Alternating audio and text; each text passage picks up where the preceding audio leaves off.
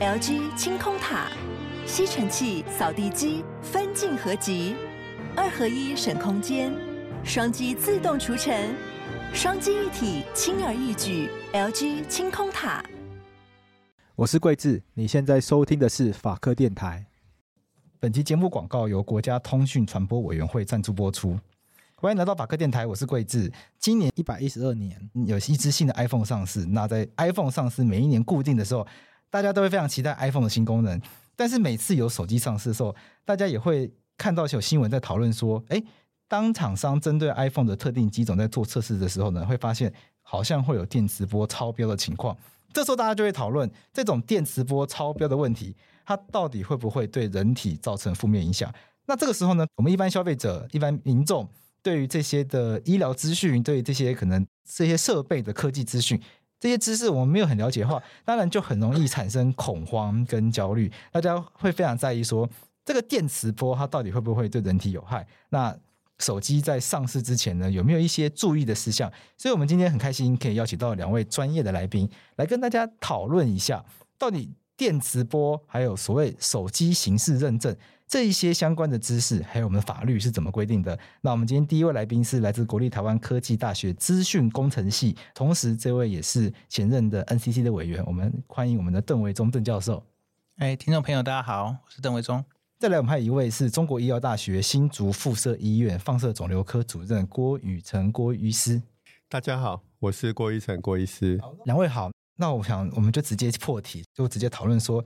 到底这个电磁波会不会对人体有影响？因为电磁波的议题不是只有手机有，那常常也看到，譬如说这个顶楼如果装基地台的话，就可能这一栋大楼的住户他们会很在意会不会有电磁波的影响，他们会担心这个会影响到当地居民的一个健康啦。像台湾过去也有像这个彰化的和美镇啊、嘉义的水上乡啊，也都曾经因为有这个电磁波出现抗争的。这样子的一个状况，所以是不是可以请两位教授跟我们分享一下，到底这个基地台或者是电塔，我们很多人都会说它是嫌恶设施，会影响房价，那它是不是真的会对人体产生影响？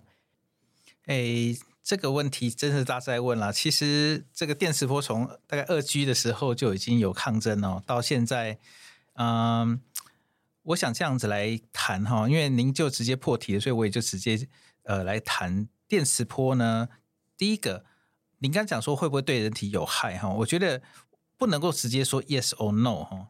为什么呢？其实这个电磁波会不会对人体有害哈？我觉得第一个重点在于说它的功率是多少啦。因为实际上，呃，我们自己在家里冬天的那个电热器大概也就在五百瓦到一千三吧，哦，大概在这个范围。那你你要是不小心也是会被烫伤，对不对哈？那我再举第二个例子，就是说。呃，你看我们现在在录音室嘛，哦，我们上面就十六盏灯了。那十六盏灯，一盏灯算八瓦，这样算起来就一百二十八瓦了。嗯，而且超近的，它离我们大概才不到两公尺。对对，啊，你去想想看，你基地台离离你多远？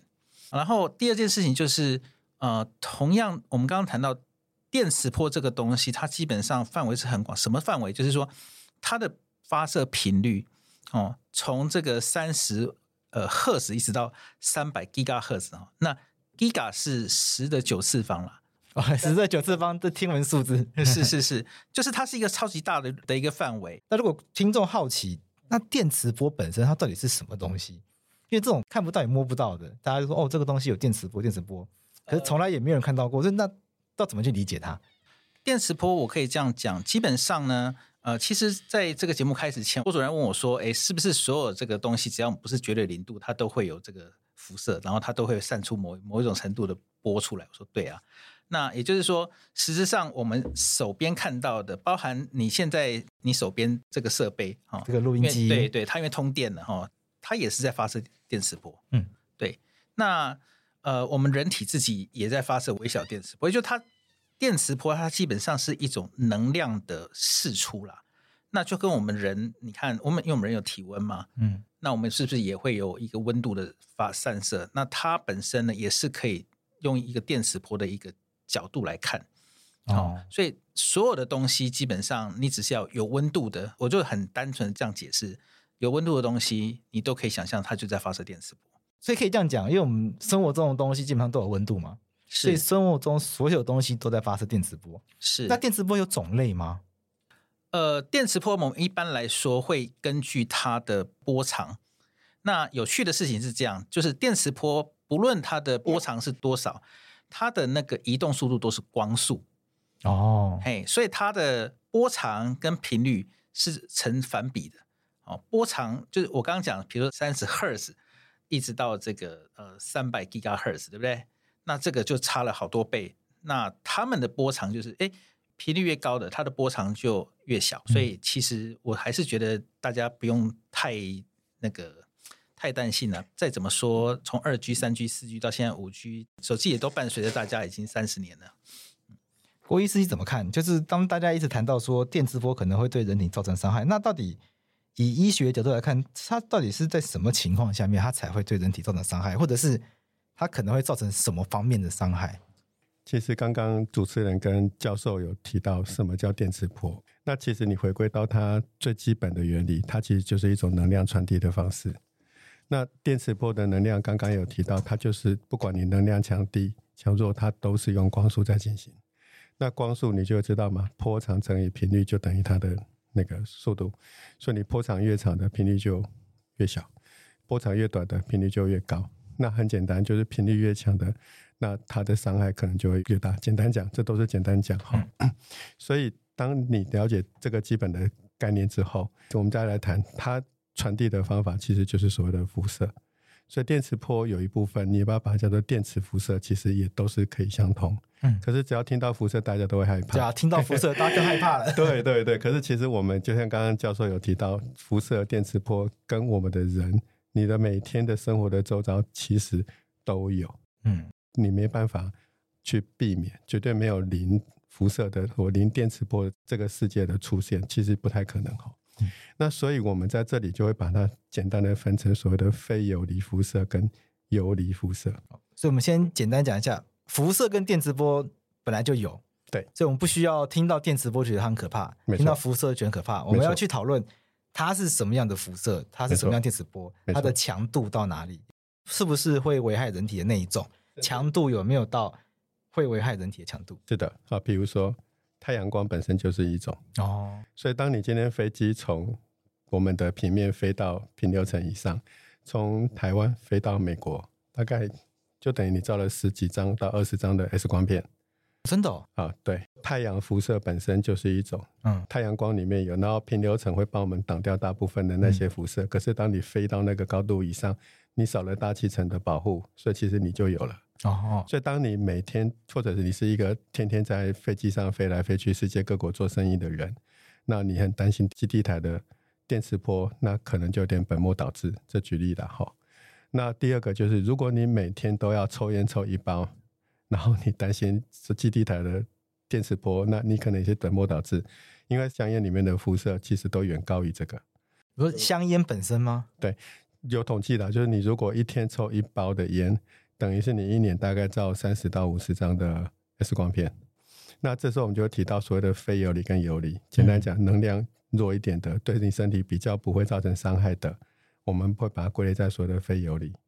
那会容易对于你的 DNA 造成破坏等等的那种能量都很强，我们会把它归在所谓的游离辐射。那哪些是属于这种的？就是我们刚刚在讲的，医院用用的最多啦，X 光机，好。电脑断层，好吧，然后核子医学科常在做的一些核医影像的检查，比如说大家知道的骨头扫描啦，或者是正子扫描啦，好，这些都是属于游离辐射。还有我自己的本行放射肿瘤科，你以前常常听到的说的钴六十，跟现在所谓的什么那个直线加速器，还有现在更新的叫质子治疗啦、重粒子治疗啦，这些都是属于游离辐射。好，但它其实都算是电磁波的一种，所以其实我们当我们今天在讲电磁波的时候，你如果稍微有一点点认识，你还是要去把它稍微分一下，它到底是属于哪一种。但是各位听到这里也不用过度紧张，因也因为我们知道这些事情有危险，所以其实国家针对这件事情都是有规范的。好，比如说我们在医院里面，你在什么样的等级，你可以用什么样的设备，然后需要做哪些辐射的防护。其实都是有被规范的。那一旦有出现一个意外发生，严重的话，整个医院是要受罚。嗯，哎，所以我们其实都是要被严格保护，包括像我们医护人员身上都会有个配章。那那个配章呢，就是要来监测你每个月你到底接触到多少所谓的有利辐射的量。那绝大多数，以我自己来讲，都是零。您是放射科医生，然后都是零。对，没错。所以就跟大家讲一个故事啊，就是三一地震的时候，不是嘛？好，然后那个时候不是。福岛核电厂出事，很多的我们学校有那个放射系的学生的家长就很害怕，啊，听到辐射就很可怕。我们那个时候其实还办了一些说明会，然后让家长来实际现场看完，然后让他们不会害怕。所以其实我们都是要告诉所有的民众说，这个东西很危险，没错。可是你不用特别去恐惧它，因为其实你只要做好所有的防护措施，它是相当安全的。就像水到处都有，水基本上是安全的，但是有一些水域是比较危险的，我们要注意的是比较危险的部分，但不需要听到水就很害怕。没错，我个人认为然后，电磁波其实是个中性的东西，你用得好就是帮人，你用不好就会害人，所以你只要了解它的特性，然后你用它的好的部分去避免它的不好的部分，其实它可以帮很多的人。像像刚刚有提到游离跟非游离，那有提到说游离辐射是可能比较会破坏人体的，那它是什么样的方式？好，其实所谓的游离辐射，太物理的东西我们不讲，我们就讲简单的哈，就是它会对我们细胞里面的 DNA 产生影响。那 DNA 我们都知道，它是我们很多的遗传啊、生长很重要的一个关键，所以呢，我们是要非常非常的去保护这个 DNA。好，但游离辐射它就会直接针对 DNA 去进行破坏，所以当我们今天一个人哈，他接受到了不必要的这个游离辐射的照射的时候，我们就要担心这个 DNA 本身以后会不会突变，或者会不会变成癌症，好，甚至严重人会死掉。那所以我们都有一个很重要的一个原则，就是尽量避免不必要的检查或者不必要的。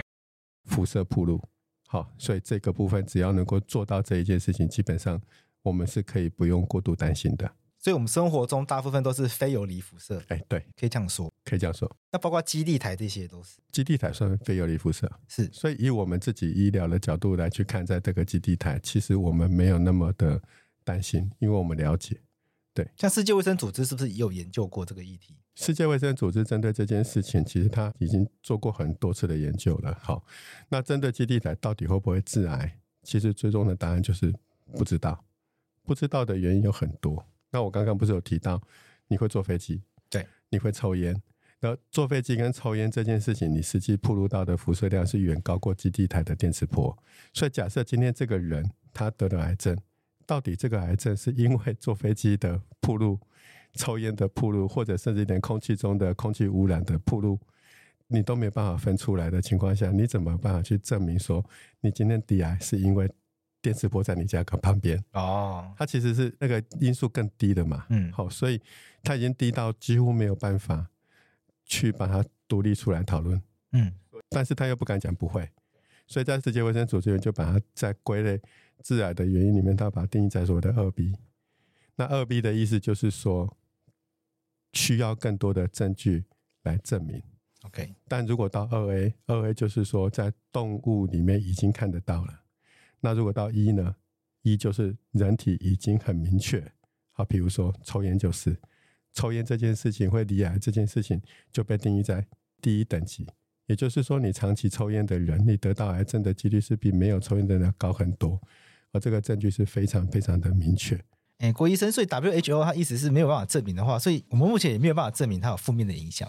对，在电磁波的部分，WHO 其实有做过研究，那他目前得到的结论就是无科学的实际证据显示电磁波会对人体产生负面影响。那这个的部分就是说，它并不是说不会，只是说目前没有。看到有实际的证据来证明这件事情，我们没有办法找到完整的证据去证明哦，有基地台在谁家旁边，这一个社区的人离癌就会明显变高。对，没错。基地台通常都会离大家多远？不知它到底是不是需要很远它才会安全？我意思是说，因为大家会在意的，譬如说装在自己家楼上，那我就住在顶楼，那就装在楼上，那这样算不算很近？呃。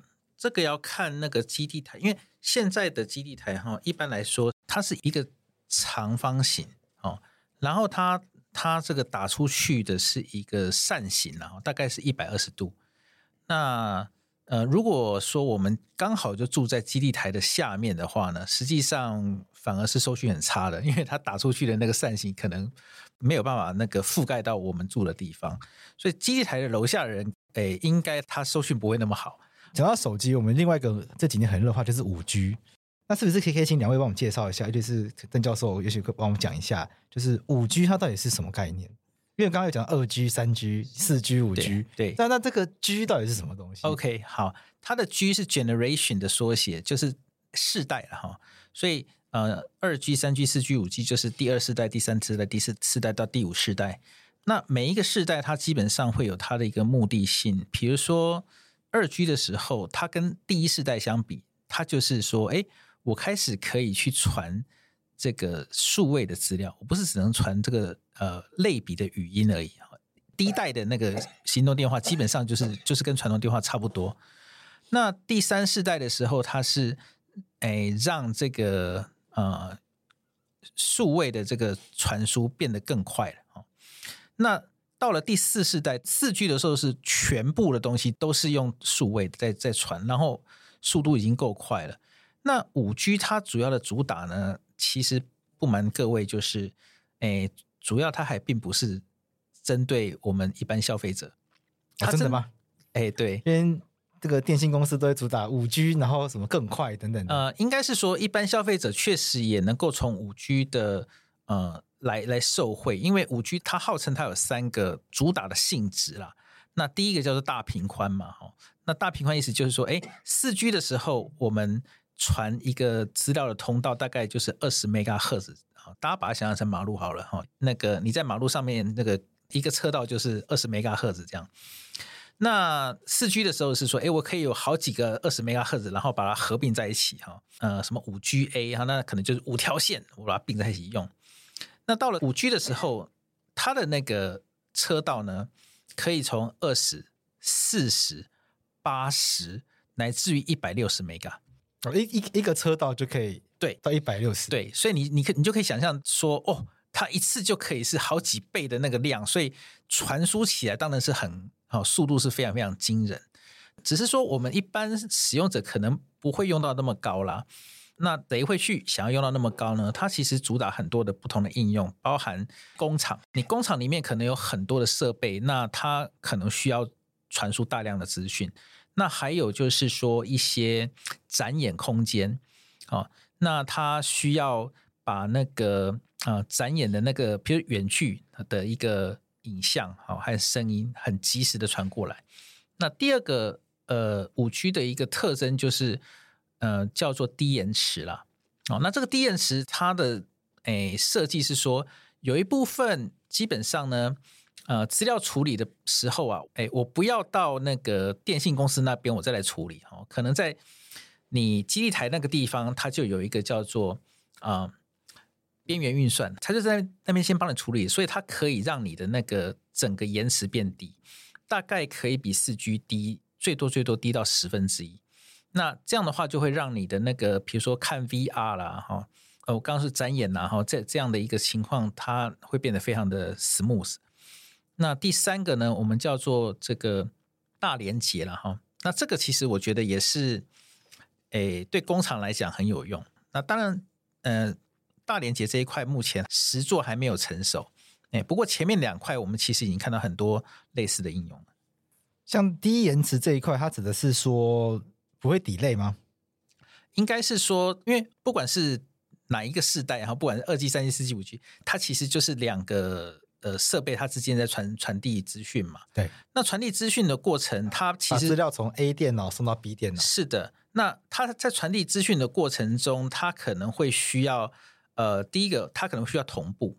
嗯。好、哦，它其实是经过中间有经过好几个人帮你转传这件事情了。那第二个呢，就是说它中间可能还会需要，因为你要 A 转到 B，B 再转到 C，C 再转到 D，那这中间它可能还会需要做一些啊、编码解码啊。这样的一个工作，那所以五 G 它做的事情就是说，在这个过程中，有些东西呢，它可能在那个基地台那个地方，它就先帮你做掉了，所以你的那个花的时间就不会变那么长。那这样这样子的一个低延迟的好处，我们当然对一般消费者来说，看影片变更快很好。那实际应用部分，比如说郭医师在您工作上面，你有实际应用的这个经验吗？好，其实刚刚教授都已经把所有的重点都讲完。好，那我们就实际来讲说这些优点用在医疗上，未来啦，目前其实已经在测试了。好，那举个例子好了，大家都知道手术进入了所谓的达文西机器人手术的时代。那以前的手术，我记得以前我还在当学生时代。就是老师在上面开，我们都要站在旁边，然后帮忙拉钩啊。老师在那里手术，然后病人都要看很大，伤口要看很大。慢慢的就进入了那个那个叫内视镜的时代，就伤口变小，但是老师还是得要站在那个手术台的旁边，去实际拿着内视镜去开刀。现在进入了达文西时代，刚好就不是了，老师是在旁边，然后用荧幕看着荧幕手。抓着机器人的手臂，然后再利用刚刚讲的这些电磁波，哦，用遥控的方式去遥控病人身体里面的机器手臂去开刀。手臂在病人身体里面，里面对啊，但是很小，就一个小洞进去里面，再延展开来变成手臂。哦，好，那医生呢就用一个摄像头，一个 monitor 看着，然后手臂就这样在里面开。可是医生没有在手术台抱，他是在旁边的机器那里操作那个机器哦。那你可不可以把它想象成说，这个距离可以拉拉到，比如说台湾跟法国哦，这个医生可能是法国的医生，然后机器摆在那里，透过这个五 G 的连接，然后帮台湾的病人手术。那这个时候低延迟有没有很重要？很重要，就是假如在法国的医生他动一下手，台湾这边的机械手臂就。用最快的速度，跟几乎没有任何的延迟，就跟着动了一下手臂。那是不是那个医师在操作的时候可以非常直觉，他也非常迅速的就可以去做这些事情？嗯。那假设有延迟会怎么样？发生什么事呢？就是如果那个医生不小心切到了血管，大出血，嗯，正在大出血中，可是他动一下，这边还要等五分钟才传得到台湾来。哦，已经暴血爆五分钟。对对对，但如果今天正在流血中，医生马上做出止血的动作，是不是台湾这边就立刻就止血了？嗯，所以他就可以做到远距医疗。所以五 G 这件事情，我们现在其实在尝试的就是让这个开刀哈，比如说法国太远了啦，哈，那要涉及到法律的问题。我们先不讲那么远，光是在台湾，好在。台北、台大的医生有没有机会帮屏东三地门的病人开刀？嗯，有可能，病人可能不需要舟车劳顿的跑到台北来，他光是能在屏东的偏乡，台北的医生都可以帮他做手术。那谁能够做到这件事？就是要靠这些进步的五 G 或等等其他的技术，就可以协助做到这件事情。听起来就是。之前的可能二 G、三 G、四 G，它会有 delay 的状况，这个医生动一刀，实际反应可能会隔两三秒以上，那这就会造成手术上很很大的风险。对，没错。所以我们现在追求的是，就让它同步，台北这边动一下，哎，屏东它这人就也立刻就动一下，几乎是没有延迟的。是，现在已经在做人体临床试验了，嗯、但据我的了解，成效还不错。是对，所以未来的这件事情或许真的会成真。是，那要靠谁？就是靠这些电磁波的进步等等。嗯、所以我现在在学校教书嘛，我常常跟我的学生说，电磁波对人体到底有没有害，我们不知道。但是电磁波在医疗这一块，它已经救了成千上万的人，甚至上千万的人了，这个是毋庸置疑的。当然，每一样东西都一定是有好有坏嘛，哈。到时候我刚才会强调说，你要善用它的好，然后尽量避免它的坏，其实就不用太担心这些事情。像我们刚刚讲的电磁波，讲到五 G，也还会有一个名字，就是射频器材。那这个东西，我也想要拉进来一起讨论，就是射频它跟电磁波有什么差异？因为我前一阵子也有帮客户处理过，也是射频器材的法律问题，帮他研究。然后那时候想，哎，这个射频器材它到底指的跟电磁波是同一件事情吗？因为我们法律规定，只要会射频的，那就必须要有这个查验，然后登记许可，然后才可以贩售。那我这个困惑就是，那它跟电磁波是同一件事情吗？好，我这边解释一下，那个呃，主持人提到的射频其实是发射频率这四个字的缩写了。那发射频率呢，这个东西，因为所有的器材哈，它在制造的时候，它就已经被设计说它要使用呃什么样的频率来发射。那你去想想看，就是你去发射的东西，你一旦发射出去，它就是在空气中传播。所以，如果诶甲也发射，乙也发射，然后他们中间可能就是呃发射同样频率，那他们可能就干扰哦。那这样子的话，就会呃变成说大家都不好用。所以其实变成我们今天去谈到说，诶使用无线电这件事情的时候呢，一件很重要的事情就是说，诶当大家都在使用，比如说五 G 的。这个刚我一直提嘛，就是我们第一次台湾在竞标的时候，我们标出去的是三点三吉赫兹到三点五七吉赫兹。那这一段就是大家就要有共识，说你在台湾你就是用这个这个频段，你不能跑到别的频段去哦。甚至说，诶，三家电信业者他们各自使用的频段也都固定好，所以这个射频器材呢，指的就是所有会发射电磁波的器材。那它为什么要被管制？哈，它主要名词是管制哈。无线电射频管制器材嘛，啊，为什么要管制？那管制其实就管制这件事情，就是诶，你到底有没有按照大家的规范？好，我们去买一个 WiFi 的那个分享器，那 WiFi 分享器它也是一样哦，它的那个频率就是二点四吉赫兹，还有五吉赫兹，哦，这都大家讲好了，是全世界都共同的。那因此会有这个管制这件事情。那管制这个事情包含什么东西的管制？以前呢、啊？台湾在做这方面的时候，母法叫做电信法。哦，这电信法的时候呢，它管的可多了，它管你输入，它管你制造，它管你陈列，管你贩卖。但是呢，就是两年前我们就是有一个新的叫做电信管理法，它取代了电信法。那这个电信管理法，它确实落实了两千年初的时候，台湾加入电信自由化，哦，这样的一个。潮流了哈，所以我们现在陈列和贩卖基本上不太去管制哦，但是呢，呃，还是会有这种，如果民众去检举说，哎，某某某他在卖的这个设备哈，其实应该是管制的，可是它没有被认证哦。哎，我讲到认证了，嗯，我怎么管制你？很简单，就是所有的东西你要先诶送到我们所谓的这个检验机构。哦，那也就是说，哎，他真的能够去测试你这个呃射频器材是不是按照你的那个规格书上面，好，然后这个按照呢我们中华民国频率分配表上面要求你的那个频率，哦，去发射，然后功率是多少啊？你自己啊，是不是真的如你宣称的那样？你也没有那个发射的过高的功率，这种情况通过的话，那我们就会在上面打一个就是。NCC，然后后面有十几位数的号码，所以大家如果去看你的那个手机啊，你都会看到背面会有个超小的一个那个 mark 哈，就是你可能要很仔细的去看，上面就是 NCC 的那个 mark，然后后面有一个很小很小的数字。那美国也是一样，它也会有一个类似的东西叫 FCC 嘛，对，所以这就是我说的，如果你今天输入了，但是你没有去取得这个啊、呃、NCC 的这个啊。呃验证的这个号码的话，那别人是可以检举你的。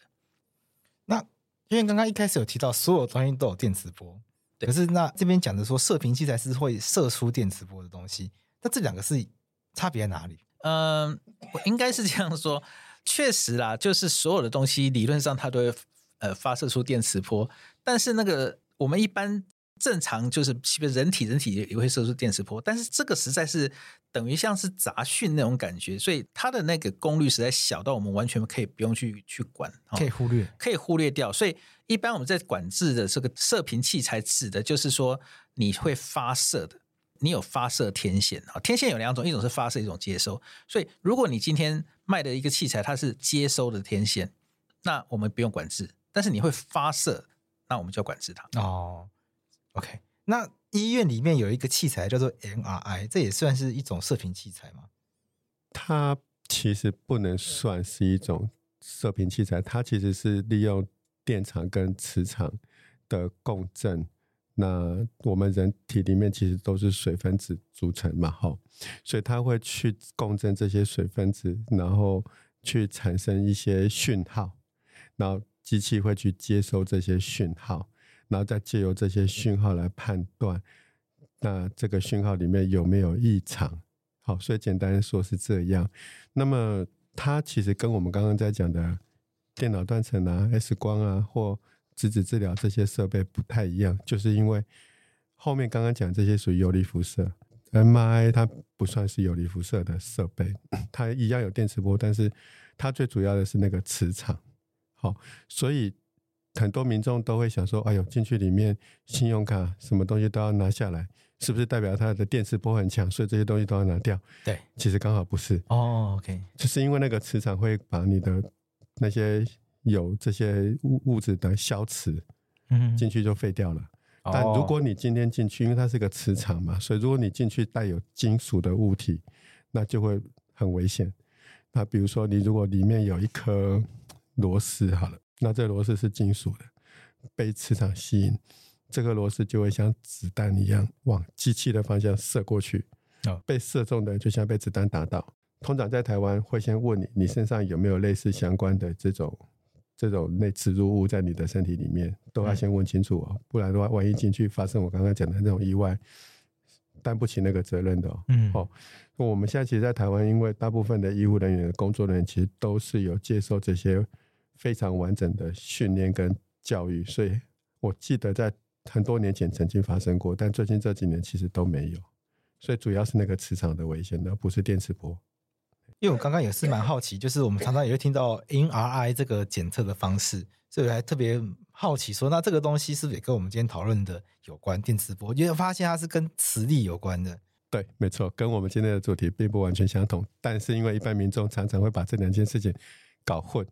所以刚刚主持人你问的非常好，我觉得趁这个机会把这些事情解释让大家了解。嗯、他要把那些手机啦、信用卡拿出来不要带进去的主要原因，不是因为电磁波哦，对，因为它跟我们去医院什么照 X 光的那个流程都很像，所以就很像是一件事情。但其实如果仔细去讨论的话，发现它其实原理是完全不一样的。是的，完全不同。好，所以我觉得今天这样子也可以帮大家解很多疑惑。我们从基地台讨论到手机，讨论到 MRI 这些，在我们日常生活中我们很容易。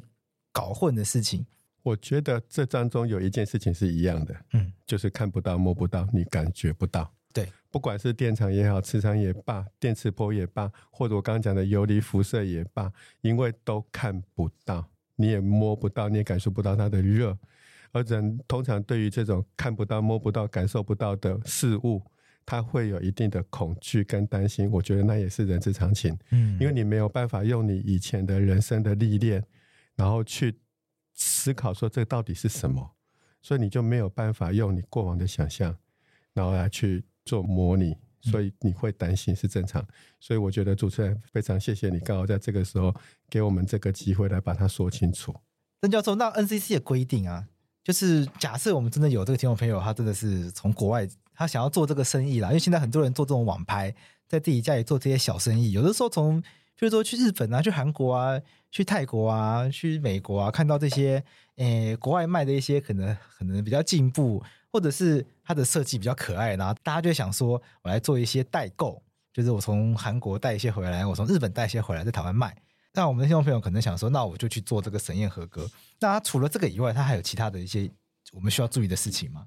进口的方式哈，携带或者是邮寄哈，那呃，你必须要是。年满十八岁的自然人啊，然后这个啊，一年进口的这个自用的数量呢，就是十部啊。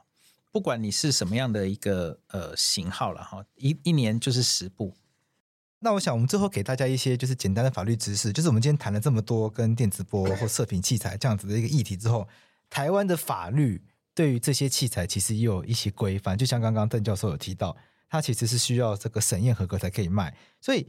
其实最近常常也会有一些纠纷，譬如说群众集资平台啊、电商啊，或者一些网络个人卖家，他们就会卖一些诶所谓的射频器材，但他们自己可能没有意识到这个是其实是需要审验的状况。然后就像刚刚邓教授讲的，诶有人去检举，然后就被开罚了。所以在这个情况下面，我想邓教授，您做过 NCC 的委员，是不是可以给我们听众朋友一些建议？就是我们如果要当这种网络卖家，现在斜杠的人很多，很多人从国外自己带一些东西回来卖，带一些台湾没有卖的手机啊，带一些什么蓝牙键盘啊、蓝牙滑鼠回来，就通通被开罚，那可能就很冤枉。所以想是不是借用这个机会来跟大家讲一下，如果一个卖家跟卖家要注意的事项会是什么？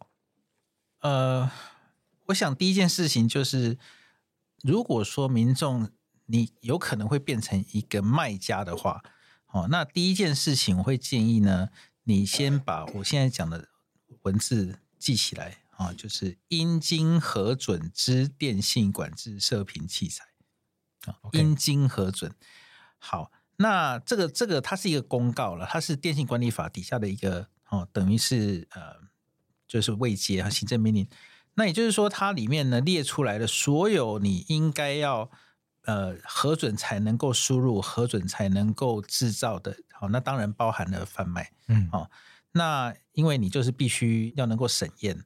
那第一个呢，它林林总总列了很多哈，那我想我这边就很简单告诉大家哪些呢，哈，哎，是不包含在这个，因为在这个公告里面，它特别列了一个指向是低功率射频器材，嗯。那但不包含下列器材，因为被列进去的太多了，所以我们可以直接先看。哎，对对对，它直接排除的。整个公告的最底下，它有一个就是弹数说啊，以下这三样不算哈。第一个是无线射频辨识器材之被动式电子标签啊，也就是所谓的 e-tag 啦。哦，e-tag e-tag 哈。那哎，不是只有那个汽车的 e-tag，任何一种 RFID tag 也是哈，是就是它它其实是自己不发射的。嗯，哦，它是接收那个人家。哎，发射出来的频率之后再反射性的哦，哎，它它是所谓的类似像被动元件这样的东西，它自己不会主动发射那个接收到东西，它才反射东西回去。对对对，哎，这种这种被动式哈。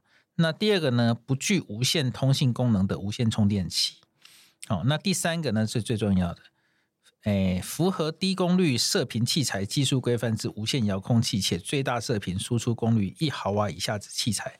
那这个东西呢，就是我们一般来说的那个遥控器，好，包含你的那个汽车遥控器，开门用那个按下去哔哔两声。对，因为它的那个功率实在太小了，只有一毫瓦，所以啊、然后因为它是遥控器关系，它所以它的那个它也没有什么特别的那个呃 protocol，通常就是针对某一个频率直接发射。那因为一毫瓦实在太少了，所以它针对于这种、呃、电波秩序的干扰非常非常有限。那还有一件事啊，就是卖家之间在互相告来告去的情况实在太多了，然后管制上效益有太低了，所以后来 NCC 就决定放手了，就这样。哦、那呃，至于无线耳机、无线这些东西呢，也是一样，就是说大家还是要去看，你卖家的话，你还是一样哦，你要去看说它是不是啊、呃、有那个认证的那个编号。那买家也是一样，大家。去买的时候，你如果看到说它没有的话，你要去担心的事情是说，它是不是呃，因为它等于是没有被检查过的，嗯，所以它的发射基本上呃，是不是会造成别人的干扰？那你可能会讲说，哎，我干扰别人而已啊，拍谁？你干扰别人，通常也也有可能你也会被别人干扰。嗯，好，所以可能就会变成说，在使用上它很容易呢，就会有一些杂讯，因为它的通讯并不是很 clear 啦，哈，就是它不遵守规则。对，所以我觉得大家在不管是如果是卖家的话，你一定要先去看看说，哎，同样型号的这个是不是已经取得了 NCC 的认证号码？那买家的话，你就要注意的事情是说，哎，卖家他在那个页面上到底有没有提供 NCC 的这个认证的那个号码？嗯我的理解是这样，这个管制的目的是要确保所有的这些会发出电磁波的这些器材，它所发出电磁波之间不会互相干扰。是的，比如说频段是确保大家使用的是不同频段，或者是它的强度不至于干扰其他器材。呃，比如说我举个例子来讲，比如说 WiFi 好了，WiFi 很多人都在使用嘛，对不对？对，我们这边应该就一大堆。对，那 WiFi 呢，大家都用同样的频段，但是呢。因为 WiFi 它有一个呃，就是设计的很纯熟的通讯协定在那边，所以大家知道说怎么样子可以互相的去配合对方，然后可以不要大家都挤在一起。嗯，好，所以呃，如果大家都是同同样频段的话，那我们就会有这样的一个所谓的通讯协定了。嗯，哦，对，那如果说你今天没有经过认证，我们就不知道说你是不是会呃符合这个通讯协定，你会不会跟人家呃好好的沟通？哎，这都会是一个变数。它会造成大家不能沟通吗？呃，是有可能的，嗯，是有可能的啊。所以就有可能，我举个例子来讲，比如说像那个这两年，其实就有一些什么，哎哎，晚会啊，表演无人机啊，结果无人机最后就。就栽了，为什么栽了？有人拿那个干扰枪在打。哦，对，那这种干扰枪就是那种要被所谓低级的电信管制设备击裁哦，因为它的破坏力很强。哦，有有这种专门破坏，就是干扰人家的。嗯，对。那以前包含那个 NCC 有时候会做，哎，考场对不对？要考试了。好我们就派一个行动车去那边，然后放出干扰，然后让所有的那个手机没办法通讯，那你就不会有作弊的情况。好、哦、像像这种状况，其实是反过来用了，反过来干扰你的通信。哎，我觉得用这个就很好理解了，就是这些电波，这些会发出电磁波的射频器材，你不好好管理的话，它每个都在干扰彼此，每个都没办法用。那所以我们像刚刚这个邓教授说的。那我们有一些反过来使用的例子，就刚好说明了为什么这东西需要被管制了。不然大家彼此之间互相互相当对方的干扰器的话，没有一个人可以好好的上网，没有一个人可以好好讲电话。那我想今天这一集郑教授、郭医师都给我们非常多的知识，也给我们非常多的资讯。而且这一集我想科技感非常重啦，因为这一集讲了很多都是我们平常日常生活中看不到也摸不到的东西，可是它却都是我们日常生活中。都已经很多人在使用，绝大多数人都在用的东西，都已经进入到我们生活了，而且甚至还可能会把我们生活带到一个我们从来没有想象到一个境界。就像刚刚郭医师说的，未来这个东西，呃，譬如说发展成五 G，它可以为我们的医学带来非常多的进步。我想，呃，然后邓教授、郭医师是不是也可以再帮我们，是不是可以再帮我讲一下，未来这些科技它会对我们的生活带来哪一方面的影响跟好处？那我先好了，呃，其实现在。哎，五 G 的那个标准哈，已经呃底定了了哈。那呃，世界的那个就是专门在定那个行动通讯的组织 3GPP 的话，它现在正在定所谓的 B 五 G 标准。那学术界也在定义六 G。呃，六 G 这边主打的是 Intelligence Everywhere，也就是说，我们现在只是到哪边都能够上网。嗯哦，那以后则是说到哪边呢，你都能够呃享受各种。哎，服务了，所以以后的时代，特别是现在台湾政府也很积极的要引入这个所谓低轨卫星哦。那到以后的话，就是你就算到了偏乡哦，到了山林，不管你到哪边，那你都可以去有足够的频宽去享用各样的服务。这个是我觉得可能在有生之年我们就有机会碰到的。我说现在已经不只是五 G 了，学界已经在研究六 G。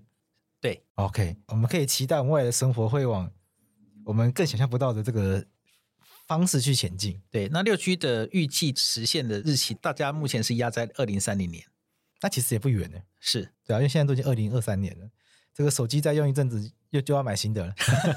那郭医生，那你怎么看？我刚刚提到的就是远距的医疗嘛，哈，那各位可以想象他在。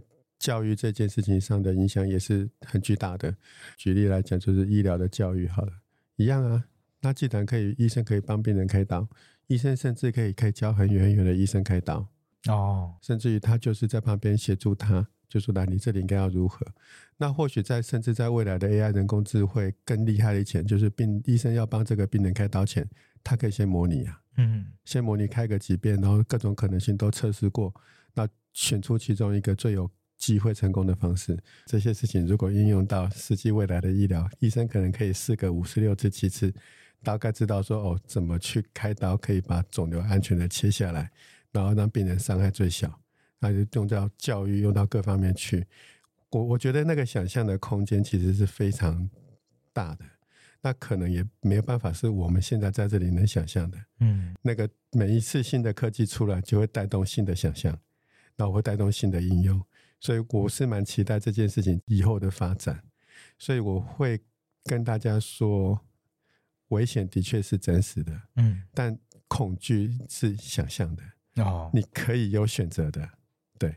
我觉得郭医师最后下的这个注解非常的好，就是任何的事情反正都会有危险，这世界上没有什么事情是没有危险的，像去玩水也可能有危险，但是我们不可能因为有危险，我们就都不去享受这个海洋啊、山川啊带给我们这些乐趣。我们要学会的应该是怎么样安全的亲近水域。所以水是看得到的东西，大家比较能够理解。我们今天谈的东西都是大家看不到也摸不到的东西，就很像鬼一样。我们谈到鬼就觉得很可怕，嗯、因为我们从来没有人看过鬼。嗯，很多人说他看过鬼，可是我们也没办法验证。很多鬼故事这边传来传去，但到底鬼会对我们怎么样，我们也不知道。所以恐惧来自于未知。那我们可以做的事情就是，那我们。努力的去让我们知道更多东西，了解它之后，我们这一集就会发现，不管是电磁波，不管是游离辐射、非游离辐射，或我们 NRI、五 G 这些，我们今天讲了非常多的科技名词，我们今天学到非常多知识。